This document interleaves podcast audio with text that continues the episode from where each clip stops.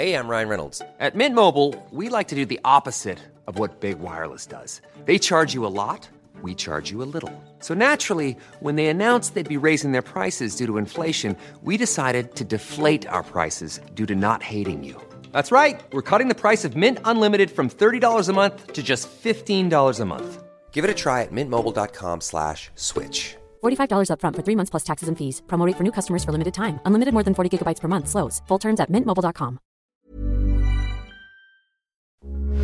Heraldo Radio, con la H que sí suena y ahora también se escucha.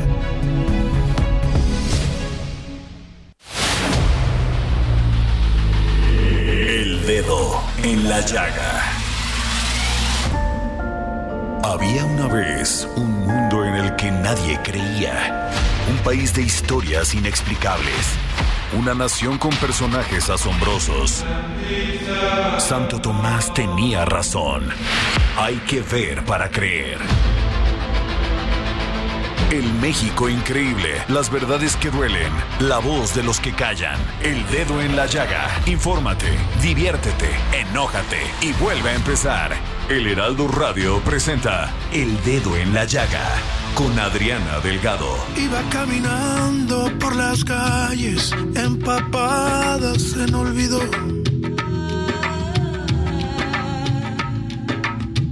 Iba por los parques con fantasmas y con ángeles caídos.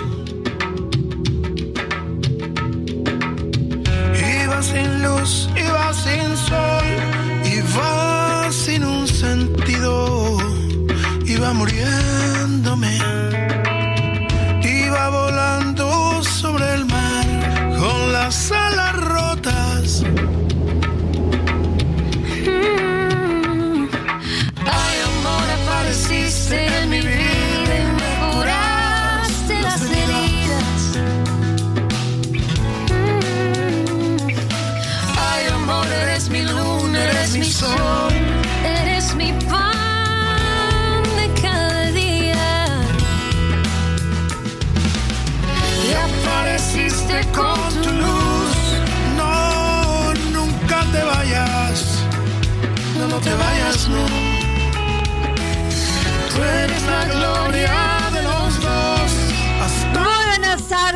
así iniciamos este dedo en la llaga de este miércoles 19 de abril del 2023. Estamos escuchando al grupo Maná, a Alex de Maná y a la cantante Joy Huerta en esta canción que me encanta. Eres mi religión.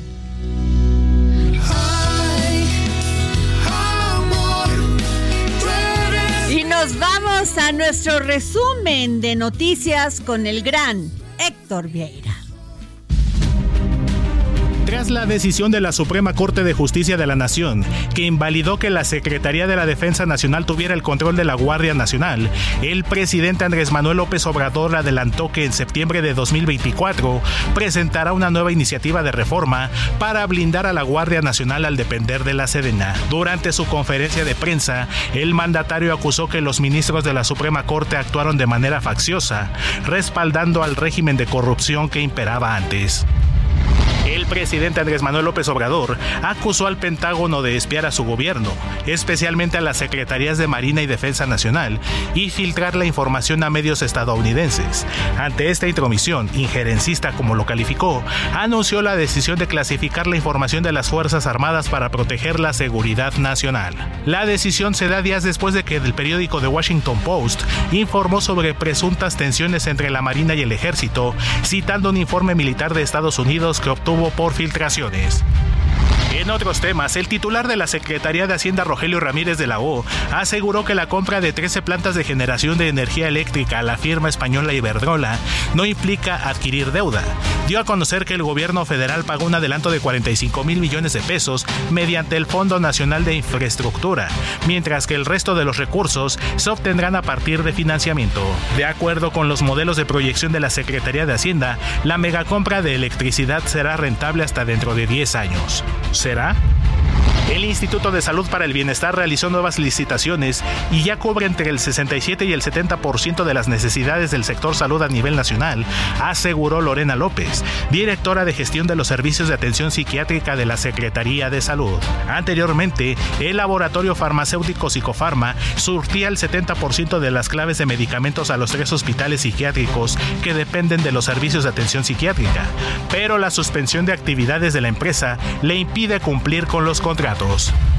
Como parte del proceso de legitimación de contratos colectivos de trabajo, la Secretaría del Trabajo y Previsión Social reportó que han participado más de 3 millones de trabajadores en los respectivos procesos sindicales.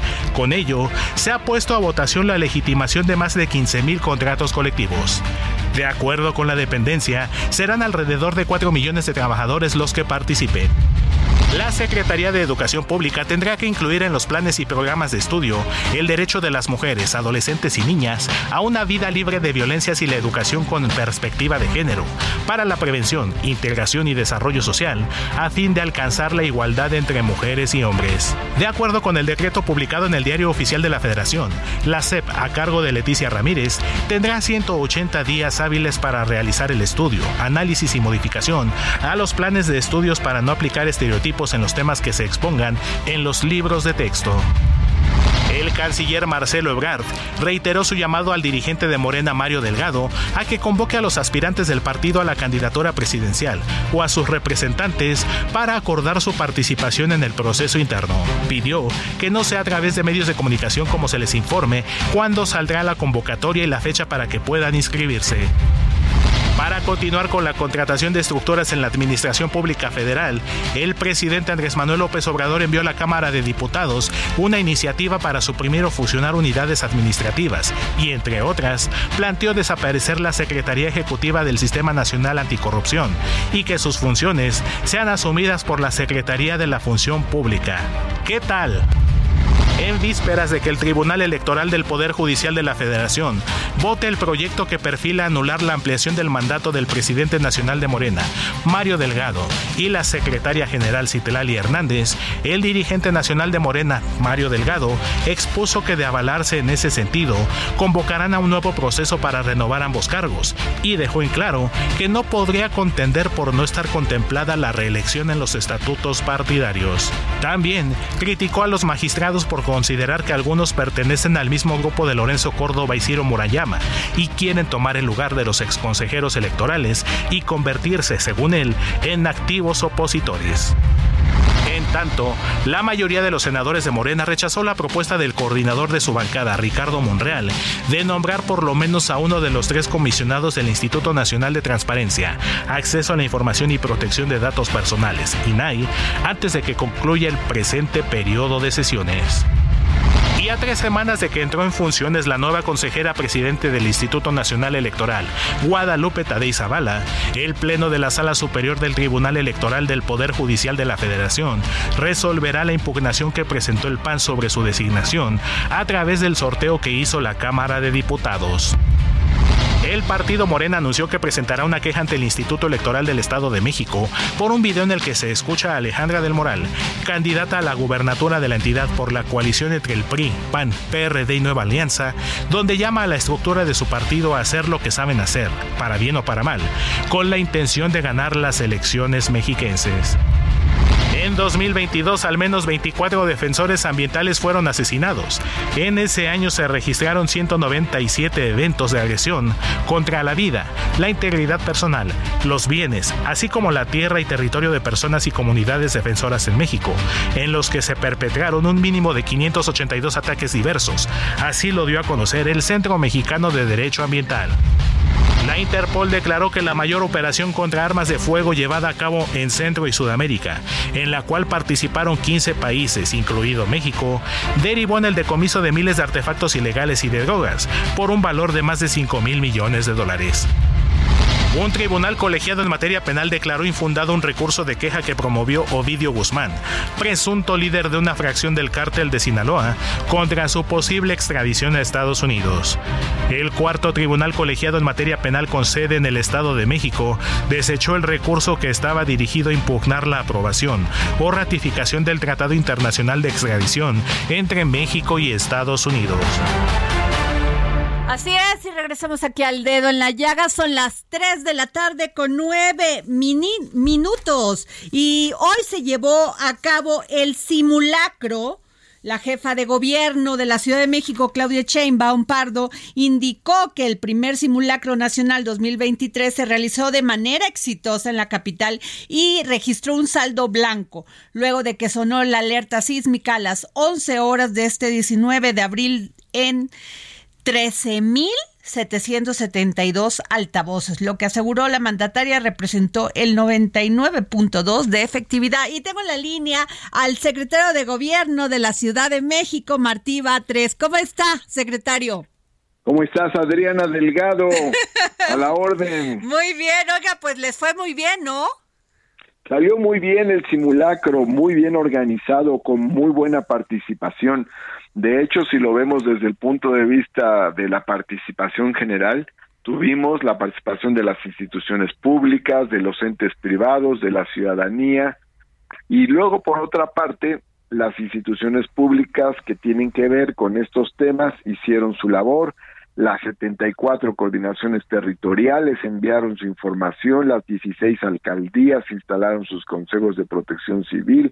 También, por otra parte, se reunió el conjunto de los mandos de las instituciones locales y de los eh, mandos locales de instituciones federales en el C5 encabezados por la jefa de gobierno. Ahí estuvieron la Sedena, Marina, Guardia Nacional, Pemex, Comisión Federal de Electricidad y también estuvieron las secretarías locales como la de Protección Civil, obviamente, Seguridad Ciudadana, Salud, Obras, Movilidad, Gobierno, presentes ahí en la reunión con la jefa de gobierno e instituciones como el ERUM, Bomberos, eh, la Cruz Roja estuvo presente también en este en esta reunión del C5 donde con eh, mapas, cartografías, este y, de forma digital se fueron obteniendo los datos del simulacro. Ahora, este simulacro tuvo una característica especial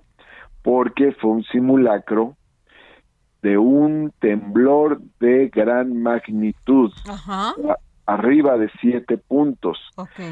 Entonces se agregaron otras cosas, 400 eh, puntos de gran afectación, hubo la simulación de un incendio frente al Tribunal Superior de Justicia, es decir, otros elementos para hacerlo todavía, pues un ejercicio más riguroso y de, mayor esfuerzo y trabajo. Claro. Eh, eh, tenemos conocimiento que en algunos, o sea, sí sonó en todos los, en todos estos de 13.772 puntos, este secretario. Sonó en el 99.2 ah, falla mínima. de los de los altavoces y tuvimos que son esos, esos representan eh, 13.772 altavoces. Muy ah. poquitos eh, no funcionaron. Ahora, yo creo que tenemos esta duda como ciudadanía, secretario Martí Batres. Eh, pensamos que va a sonar la alarma sísmica si es un temblor de 4.5 de 5. ¿Hasta qué, ¿Hasta qué nivel tiene que sonar la alarma sísmica? Intervienen varios factores para que suene la alarma sísmica, no solamente uno, eh, por lo menos tres muy importantes. Uno, que haya muchos puntos en el territorio de la Ciudad de México donde se perciba el temblor. Dos, que el punto de em, el, origen, el epicentro, no sea tan lejano. Okay. Y tres, la aceleración que tenga el temblor, la aceleración que traiga. Son los, son los tres factores importantes por los cuales suena la alarma sísmica. Esto se detecta desde el epicentro y se, se va este, trasladando hacia la Ciudad de México este, este conjunto de algoritmos y en virtud de ellos, en función de ellos es que suena la alarma sísmica.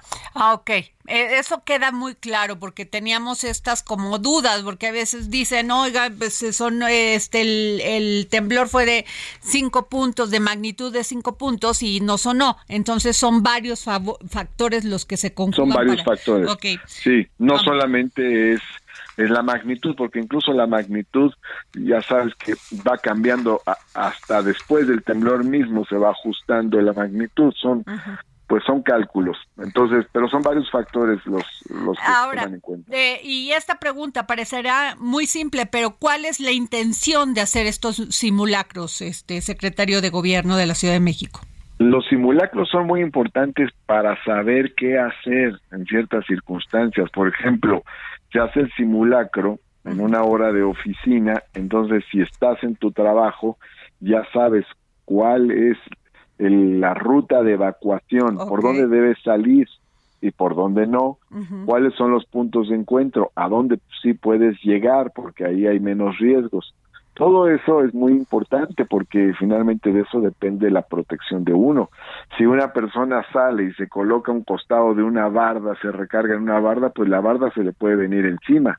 Así es. Si está en una zona donde pueden caerse postes u otro tipo de cosas, pues evidente corre, cierto riesgo. Entonces, eh, ¿por dónde salir?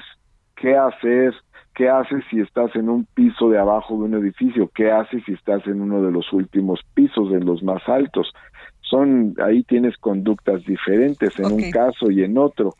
Eh, todo eso es importante en los simulacros, pues aprendemos aprendemos todo ello, en qué tiempo salir, cómo, de qué manera, si hay otras personas que hacemos, todo eso.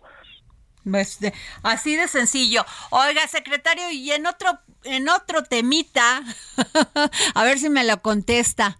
Lo hemos visto muy activo, de aquí para allá haciendo su trabajo como secretario, pero este pues ya se vienen próximamente las elecciones, tienen que definir candidato a este a de Morena a la Ciudad de México. ¿Qué piensa usted? Pues mira, tengo que estar muy activo en este trabajo porque la gobernabilidad de la ciudad implica muchas cosas. Prácticamente tengo tres agendas una es la agenda de las actividades que yo voy planeando, otra es la agenda que surge en la mañana en la reunión del gabinete y otra más es la agenda que emerge con los acontecimientos en un día. Entonces todo eso va eh, haciendo que tenga pues mucha actividad a lo largo de cada uno de los días. Pero si se ofrece la oportunidad, si se ofrece la oportunidad, ¿sí participaría?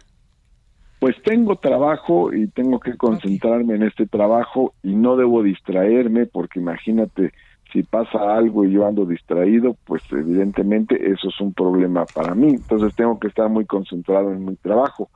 Cuando este haya oportunidad, pues eh, platicaremos de otros temas, pero en este momento tengo una labor y por lo demás, hacer mi labor es lo mejor para que después podamos platicar de otros temas. Ah, bueno. Ok, no me quiso decir, pero se lo agradezco. Gracias, secretario de Gobierno de la Ciudad de México, Martí Batres. Gracias. Adriana Delgado, te mando un abrazo fuerte como siempre. Hasta, pronto. Bueno, pues así es, y ahí escucharon, no me quiso decir, pero tampoco se descartó, ¿eh? O sea, tampoco dijo, no, no quiero, estoy trabajando. Y bueno, ayer ocho ministros de la Corte se convirtieron en, este, fíjense lo que puso, porque este es un tuit muy interesante que puso Adán Augusto López, secretario de Gobernación. Ayer ocho ministros de la Corte se convirtieron en constitucionalistas de ocasión por intereses políticos, más no por interés jurídico, en contra de la seguridad del pueblo de México. La Guardia continuará recibiendo la orientación y la formación profesional de la Sedena. Así lo dijo en su tuit Adán Augusto López, secretario de Gobernación. Y tengo en la línea a Juan Ignacio Zavala, secretario general del Movimiento Ciudadano. ¿Cómo está Juan Ignacio? Adriana, muy bien, gracias. Qué gusto estar aquí contigo y con, quienes te escuchan el día de hoy. Oiga, pues, ¿qué opinión le merece primero este tuit del secretario de Gobernación y luego, pues, todo esto que se dio ayer? Pues en primer lugar me parece lamentable no que el secretario de Gobernación se burle de las ministras y de los ministros diciendo que son constitucionalistas de ocasión eh, cuando él ni siquiera se ofrece a dar un argumento jurídico, ya deja tu constitucional, de por qué la transferencia de la Guardia a la Secretaría de la Defensa es constitucional. El, el secretario pues está en esta faceta que le gusta de imitar a su jefe, eh, de repetir las mismas frases, de repetir los mismos dichos, eh, y sin embargo no atiende lo que dijeron las ministras los ministros, que es que los artículos 21 y 129 esencialmente dicen de manera muy clara que los cuerpos civiles son los que deben atender el tema de la seguridad pública. ¿Por qué, Adriana? Porque normalmente los cuerpos militares, y es una cuestión necesaria en cualquier régimen democrático, están entrenados para aniquilar, para matar Así a los es. enemigos. Ese es, esa es su función. Pero no podemos pedirle a cuerpos civiles que al revés están en- están entrenados para descalar el conflicto, para disminuir los conflictos, para pacificar, para prevenir, que tengan ese mismo rol. Y por lo tanto nosotros en Movimiento Ciudadano hemos sostenido que necesitamos cuerpos civiles competentes, efectivos para tratar el tema eh, de la inseguridad en el país y que meter al ejército en estas tareas pues solamente es faltarle al respeto al ejército. Están en tareas que no les corresponden. Incluso no debería de ni andar en las calles el ejército. Efectivamente, porque eso solamente ha disminuido su legitimidad, pero el gobierno de Morena ha decidido intensificar el proceso de militarización. Uno, porque sabe que el ejército es eh, una institución popular y por otro lado, para escapar de su propia ineptitud y para que la gente no los juzgue a ellos. Pero nosotros vamos a seguir insistiendo, como lo hemos hecho desde hace más de 15 años, Adriana, en que el país necesita una opción civil. Eso no quiere decir ingenuidad, eso quiere decir policías capaces, policías con armamento, policías bien capacitadas, con capacidad de investigación, que puedan dar con los responsables. No quiere decir ingenuidad y vamos a seguir insistiendo en esa vía porque hemos sido el único partido consistente en construir esa vía. Ahora, es, eh, Juan Ignacio Zavala, secretario general de Movimiento Ciudadano, también es cierto que la policía ha estado infiltrada también por delincuentes, que este muchos de los secuestradores pues venían de los de los últimos años que conocemos, todos estos venían de la Policía Federal. También ahí qué le decimos a la, a la ciudadanía. Es, es una buena pregunta la que haces, pero mira, en todas las instituciones hay infiltraciones. Bueno, nos estamos enterando, en muchas notas, estoy seguro que tú has dado cuenta de ello, pues que Estados Unidos infiltró a la propia Secretaría Exacto. de Defensa, a la Secretaría de la Marina. Lo que hay que hacer es ver qué controles tenemos para evitar que eso suceda, cómo castigamos a quienes hacen eso, pero no meter al ejército en estas tareas. El ejército se está desgastando en tareas para las que no fue creado, está administrando aeropuertos, está administrando la construcción del tren Maya, está en las calles patrullando. Para eso no debe ser el ejército. El ejército hace 20 años, tú, y yo nos acordamos, estaba hecho, es creado para atender desastres nacionales, Naturales, claro. nacionales. Eventualmente, hoy decimos, híjole, qué locura que hoy nos invadan. Bueno, en su propio libro Donald Trump dijo que en algún momento consideró enviar elementos militares de Estados Unidos a México. No está descabellado la idea de que algún día nos invadan. Y para eso debemos tener un ejército con legitimidad social. Y lo que ha querido Morena es enviarle todos los problemas al ejército y no querer construir una policía Ah, civil capaz y competente. Ahora quiero hacerle esta pregunta. Dijo el presidente Andrés Manuel López Obrador que va a proponer nuevamente reformar la Constitución para entregar la Guardia Nacional a la Sedena. Esto sería en el último mes de su sexenio. ¿Qué piensa usted? Pues él, él- él sigue en su idea de entregarle todo al ejército, de usar al ejército, y a mí esa es la parte que me parece que, que no es válida. El ejército ha sido un ejército obediente porque es un ejército democrático que obedece al comandante eh, en jefe de las Fuerzas Armadas, pero otra vez es esconder su propia incompetencia en las Fuerzas Armadas, que no merecen ese trato, y bueno, pues te puedo decir de entrada que Movimiento Ciudadano en particular va a seguir oponiéndose a todas aquellas reformas que impliquen militarizar el país. Lo que necesitamos es policías civiles, policías capaces, policías inteligentes y un ejército legitimado por toda la sociedad mexicana para cuando haya desastres o emergencias nacionales. Tired of ads barging into your favorite news podcasts? Good news. Ad-free listening is available on Amazon Music for all the music plus top podcasts included with your Prime membership. Stay up to date on everything newsworthy by downloading the Amazon Music app for free or go to amazon.com slash news ad free. That's amazon.com slash news ad free to catch up on the latest episodes without the ads. Pues muchas gracias, Juan Ignacio Zavala, secretario general de Movimiento Ciudadano. Muchas gracias por estar aquí en el dedo en la llaga.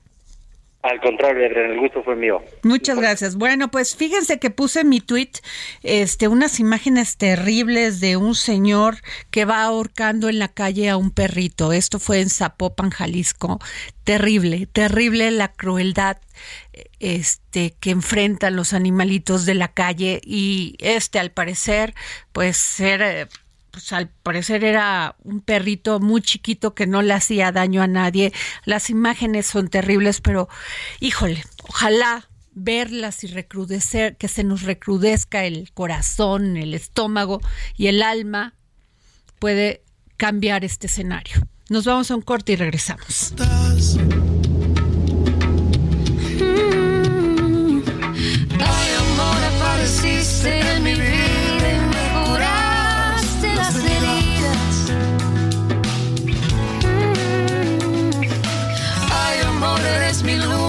Eres mi sol, eres mi pan de cada día.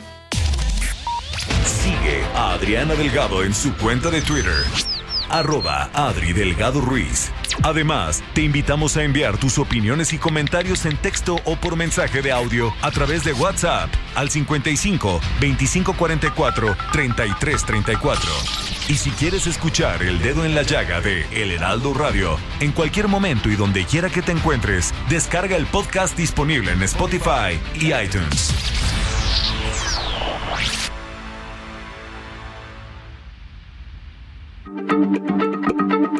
Heraldo Radio, la H se lee, se comparte, se ve y ahora también se escucha.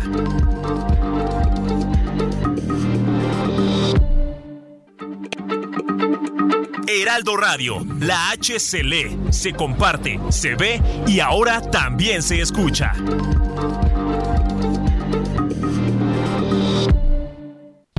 Sigue a Adriana Delgado en su cuenta de Twitter en arroba Adri Delgado Ruiz. Y envíanos tus comentarios vía WhatsApp al 55 25 44 33 34 o 55 25 02 21 04.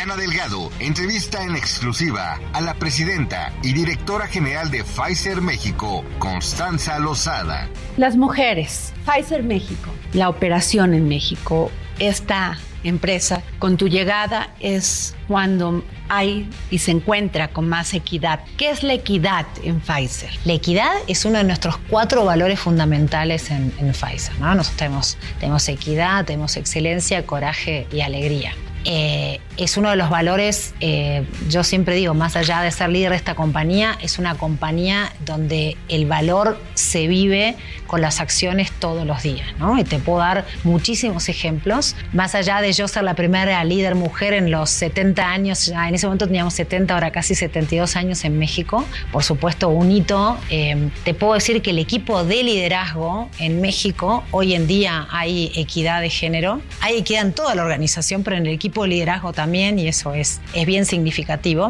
Hay, eh, incluso Pfizer no se queda solamente ahí. Recuerdo que en el año, eh, creo que era 2019, Pfizer se dio cuenta que tenía equidad hasta el nivel de eh, director senior, pero a partir de vicepresidente las mujeres caían un 23%. Y yo formé parte de un workshop que se, que se corrió a nivel global para entender qué ocurría, ¿no? Y bueno, uno de los desafíos que habíamos identificado es que la mujer cuando tiene para un rol de vicepresidente se tiene que mudar de país en general y eso genera una, una disrupción mayor con la familia, ¿no? Entonces, como Pfizer podía apoyar a esas mujeres, como en mi caso, yo tengo el rol de vicepresidente, para mudarse con sus familias. Y se puso una meta de decir, para el 2024 queremos que el 40%, 45% de las mujeres sean eh, vicepresidentas. Y ya para el 2021 llegamos al 41%. Es decir, mi, punto es que ponerte métricas claras con obviamente planes de acción bien específicos, entender qué es lo que impide eh, que se llegue a, a tener esa equidad es lo que esta compañía hace todos los días, ¿no? Jueves, 10.30 de la noche, El Dedo en la Llaga, Heraldo Televisión.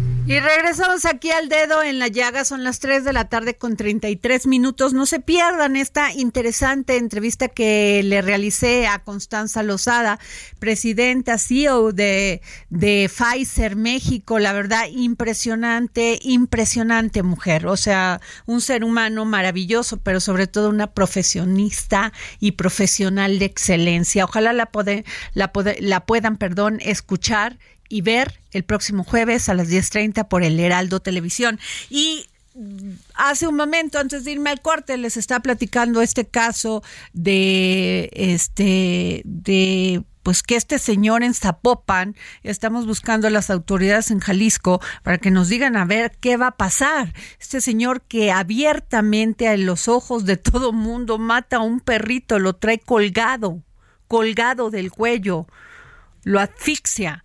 Es terrible lo que pasa. Yo no pongo generalmente estos videos en mi tweet, pero creo que si no visibilizamos estas situaciones, no van a acabar. Es terrible la crueldad contra los animales. Y hablando de otro tema así, ataque a activista pro animales en el estado de Hidalgo. Y tengo a, a José Ignacio García, corresponsal del Heraldo Media Group en el estado de Hidalgo. José Ignacio, ¿cómo estás?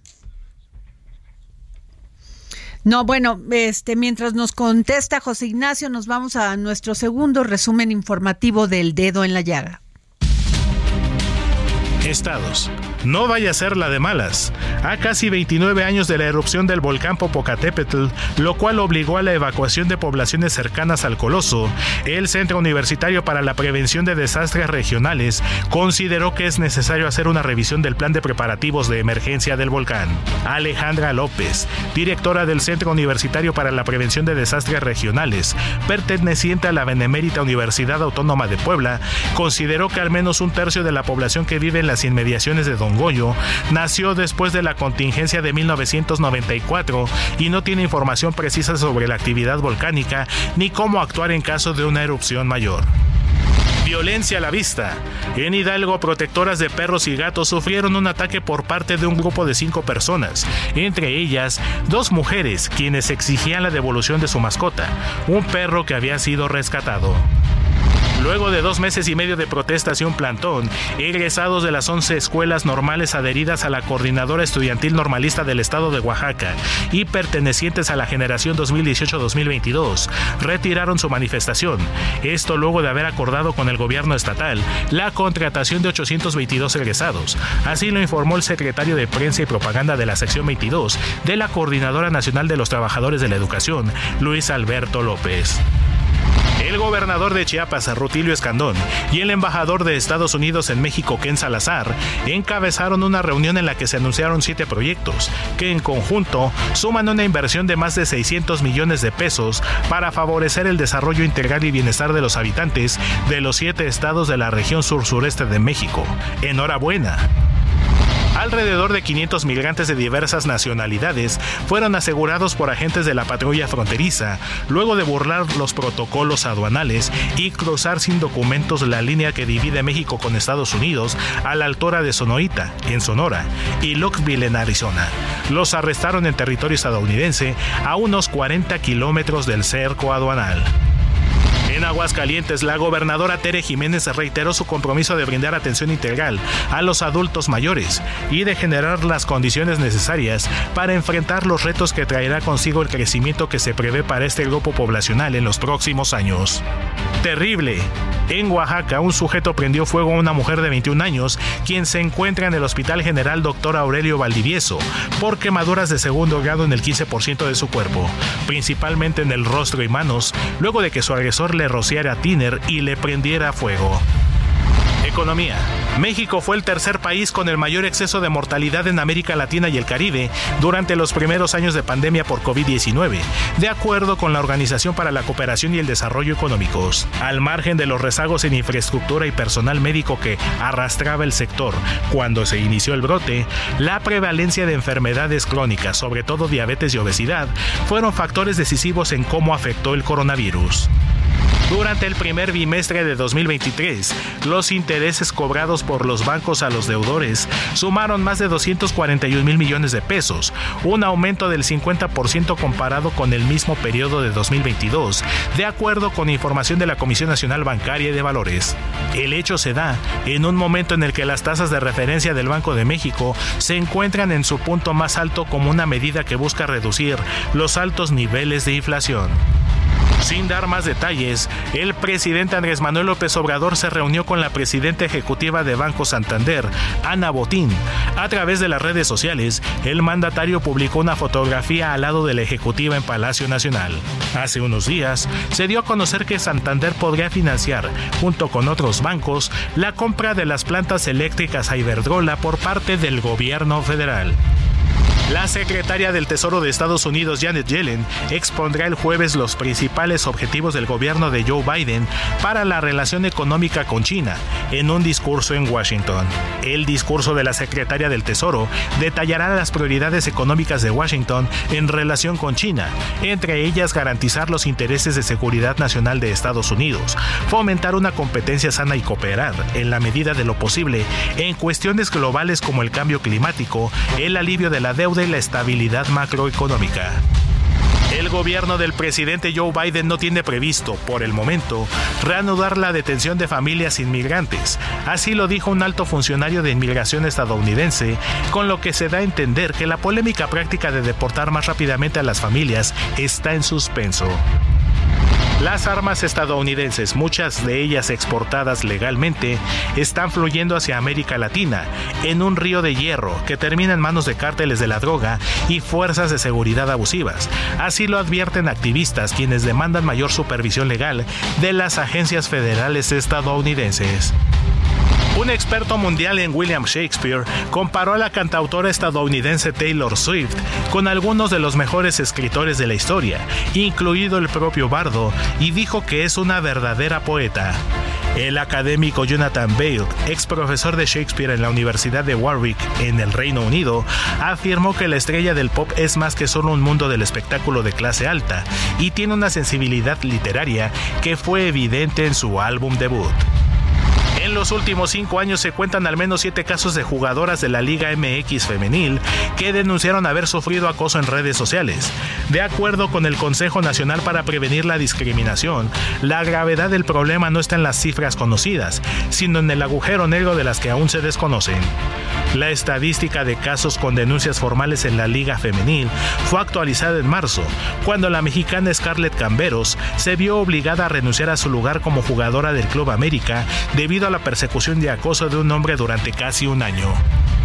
El peso inició la sesión de este miércoles con una depreciación del 0.22%, equivalente a 3.9 centavos, cotizándose alrededor de 18 pesos con 9 centavos por dólar, con el tipo de cambio tocando un mínimo de 18 pesos con 3 centavos y un máximo de 18 pesos con 15 centavos por unidad. Ruta 2023. En la cuenta regresiva para el primer debate por la gubernatura mexiquense, la candidata de Va por el Estado de México Alejandra del Moral Vela auguró que ganará por nocaut a su adversaria de Morena Delfina Gómez Álvarez. En el municipio de San Mateo Atenco, la priista se reunió con deportistas mexiquenses a quienes les contó que le gusta mucho el deporte y el box es su favorito. Por su parte, la morenista y aspirante al gobierno de la entidad mexiquense Delfina Gómez prometió que, de ganar, la mitad de los cargos en su gabinete estará ocupado por mujeres. Durante sus recorridos realizados por cerca de 30 municipios del Estado de México, Delfina Gómez planteó diversas acciones para institucionalizar las políticas de equidad de género y propiciar la igualdad de oportunidades entre hombres y mujeres en el acceso al empleo, salarios y participación en los procesos de toma de decisiones. Uh, hoy sí estuvo largo el resumen informativo, pero la verdad sí tenemos mucha información. Todos los días y lo peor, mi querida Dani Zambrano, que no todas son buenas. Pero bueno, nos vamos con José Ignacio García, corresponsal del Heraldo Media Group en el estado de Hidalgo. José Ignacio, ataque a, a Luisa Jiménez de Alba, activista de la agrupación de la Jauría, la agrupación La Jauría de Balú, dedicada al rescate y protección de animales, principalmente de perros y gatos en el estado de Hidalgo. ¿Qué tal, Adriana? Un saludo a ti y a todos los auditores. Gracias. Pues, efectivamente que eh, ocurrieron estos hechos, esta agresión en contra de Alba. Luisa Jiménez de Alba, la representante de esta asociación sin fines de lucro, la Jauría de Balú, y a su hermana Judith Casandra, que fueron agredidas por un grupo de personas en la colonia Pastor de Chavarría, ubicada en el municipio metropolitano de Mineral de la Reforma, mientras estaban resguardando a un perro.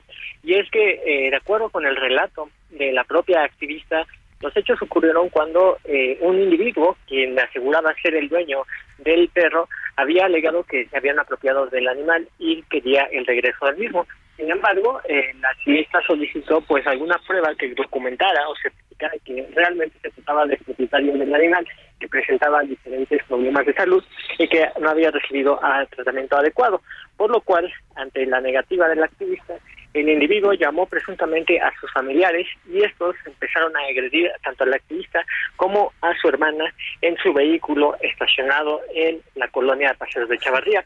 En la transmisión en vivo se documenta cómo aparecen tres hombres y dos mujeres quienes le cerraron el paso al activista y destruyeron el parabrisas, abrieron las puertas y picaron las llantas, mientras también estaban profiriendo varios insultos en su contra.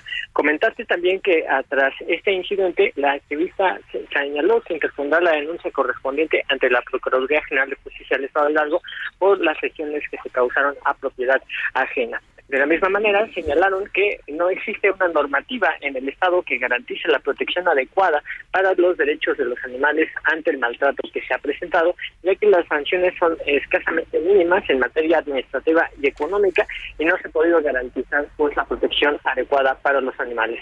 Hasta el momento ha señalado también la responsabilidad de estas personas por cualquier agresión que se presente en los próximos Claro, ya lo creo. y su familia.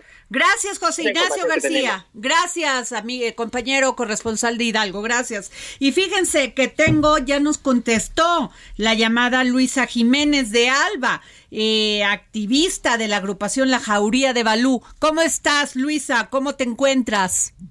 Hola, buenas tardes. Muy bien, gracias. Aquí Pues echándole asustada, ¿no? Sí, sí, también me encuentro como, pues sí, asustada y como, como me, me siento muy extraña. Híjole, Luisa, qué terrible lo que viviste y todo por por por sacar de la calle la- a los animalitos que son víctimas de la crueldad de sus dueños. Sí, sí, así es, se salió de control. No sé, fue una respuesta que no se esperaba. ¿Ya ya interpusiste una denuncia, Luisa, por esta Ya. agresión? Sí, ya se hizo una denuncia. Eh, las personas estaban detenidas. Eh, de hecho, esta madrugada se hizo un acuerdo reparatorio del daño. Pues sí, pero pues el susto y además ojalá no pierdas esa emoción y esa pasión por seguir haciendo esta labor tan bella. No, no, no, no, para nada. Sí, eh, fue un momento terrible. Creo que ha sido el momento más feo que he vivido en toda mi vida. Pero ahorita pues estoy buscando el modo de poder estabilizarme un poquito para seguir, continuar con esta causa. Muchas gracias, Luisa No, gracias a Jiménez de Alba. Gracias por tomarnos la llamada. Daniela Gracias. Zambrano, gracias. Fíjense, de este, tengo en la línea a Claudia Juárez y a Daniela Zambrano aquí en el estudio. La Secretaría de Educación Pública tendrá que incluir en los planes y programas de estudio el derecho de las mujeres, adolescentes y niñas a una vida libre de violencias y la educación con perspectiva de género para la prevención, integración y desarrollo social al fin a fin de alcanzar la igualdad entre mujeres y hombres, de acuerdo con el decreto publicado en el Diario Oficial de la Federación, la CEPA, a cargo de Leticia Ramírez, tendrá 180 días hábiles para realizar el estudio, análisis y modificación a los planes de estudio para no aplicar estereotipos en los temas que se expongan en los libros de texto. ¡Bravo! Bravo. ¡Bravo! Bravo. ¡Bravo, sí. Dani! Es una excelente noticia. O sea, bravo. Sí. Se tardaron. Mucho. Se tardaron miles de Mucho, años. mucho. Y como ya lo habíamos dicho aquí en el dedo en la llaga, o sea, esto es lo que necesitamos, real- esto es lo que necesitan nuestras estudiantes, esto es lo que necesitan incluso y también los, los, niños. los niños, tener Claro. muy claro esto, esta, este, este, ¿cómo te diré? Esa sensibilización sobre el tema de perspectiva de género. Y ahora creo que lo importante es ver cómo se da este seguimiento, qué Claro. hacen en estos 180 días que, que tienen para hacer pues todo el estudio y ver cuál es la nueva propuesta, ¿no? Así ¿Qué va es. a pasar dentro de las escuelas, las Que audios? eso es lo que queremos ver, cómo lo van a aplicar, Claudia Juárez. Exactamente, como bien comentaban, eh, pues es una gran noticia porque hemos hablado mucho en estos miércoles de, de estas pláticas tan interesantes De mente del mujer. empoderamiento, de mente mujer, eh, de la necesidad que está de la reconstrucción del tejido social, pero sobre todo del civismo, esa materia tan básica que se ha ido diluyendo con el paso de los años y que esto que va a hacer la Secretaría de Educación Pública me parece fundamental, empezar desde la desde lo básico y desde los y desde el que los niños y niñas son muy pequeños y como bien decías este es un tema que involucra a niños sobre todo y a las niñas de lo que no deben de permitir pero claramente la educación empieza en casa Así es, Dani Zambrano, traes un muy buen tema y nos vamos con Claudia Juárez para cerrar. Así es, Adri. Pues justamente este tema que traemos el día de hoy lo hicimos porque el 22 de abril se conmemora el Día Internacional de la, de la Madre Tierra. Entonces Ajá. lo que quisimos es dar visibilidad a aquellas am- a activistas ambientales mexicanas que están haciendo pues cosas muy increíbles en nuestro país desde diferentes trincheras, Adri. Eh, pues bueno, traemos un poco a la historia de Mitzi Cortés, que ella es una joven de origen eh, de, de Oaxaca y bueno, ella forma parte de la red de la red Futuros Indígenas, desde donde eh, ella pues da pláticas, da talleres a personas para que justo logren crear esta esta conciencia de la importancia del cuidado del medio ambiente. También traemos la historia de Shille Bastida, ella es una joven de 20 años quien bueno, desde los 13 años radica en Nueva York y desde desde ese país, desde esa ciudad, ella pues ha, ha ha sido íconos de diferentes eh, movimientos en pro de la tierra, como fue Fridays for Future, que fue esta, este movimiento que justo impulsó Greta Thunberg como primer instancia en 2018.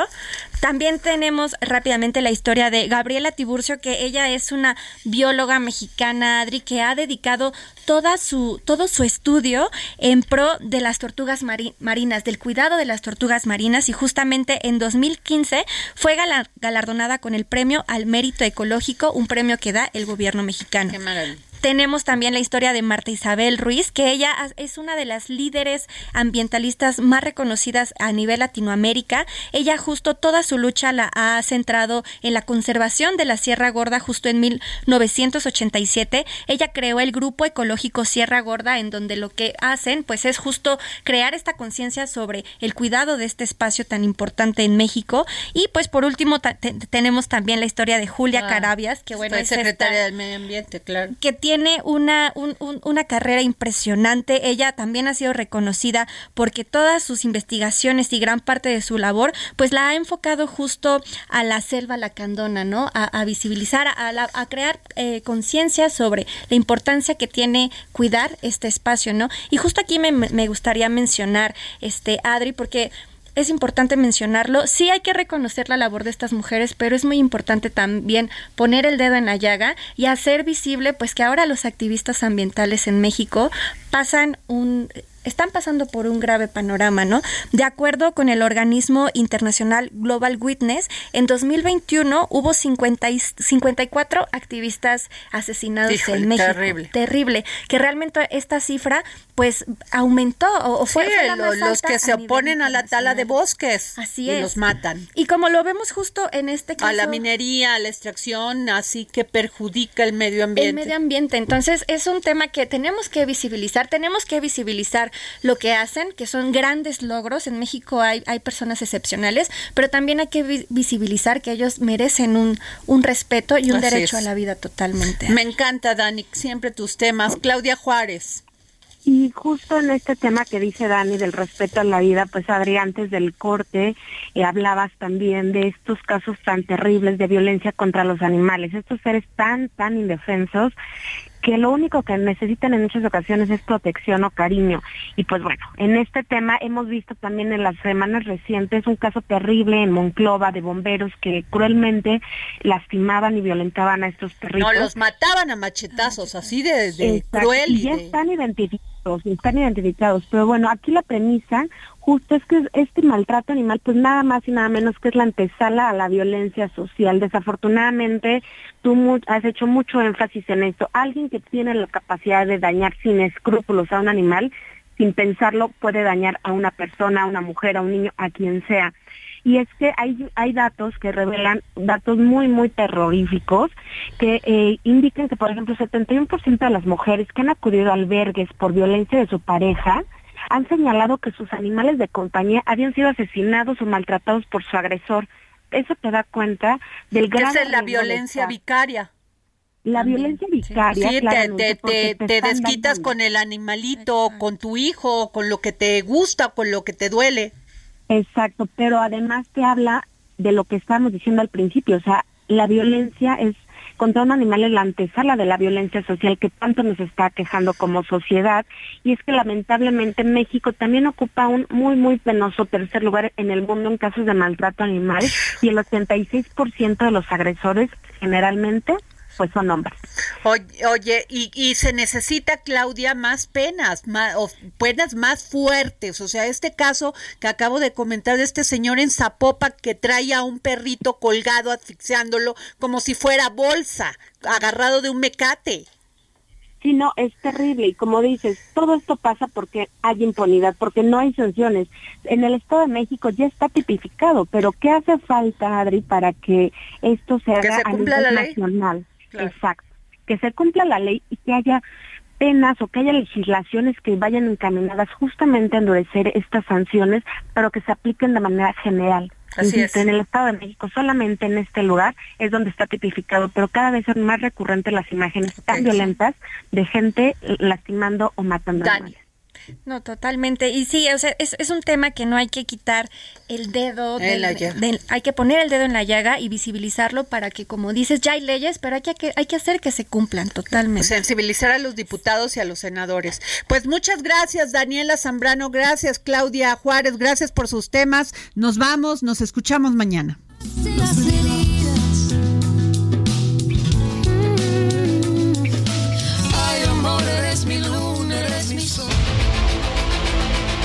El Heraldo Radio presentó El Dedo en la Llaga con Adriana Delgado.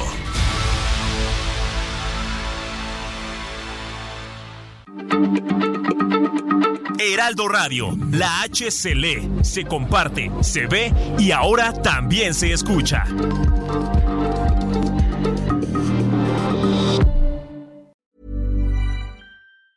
Tired of ads barging into your favorite news podcasts? Good news. Ad-free listening is available on Amazon Music for all the music plus top podcasts included with your Prime membership. Stay up to date on everything newsworthy by downloading the Amazon Music app for free or go to amazon.com slash news ad free. That's amazon.com slash news ad free to catch up on the latest episodes without the ads.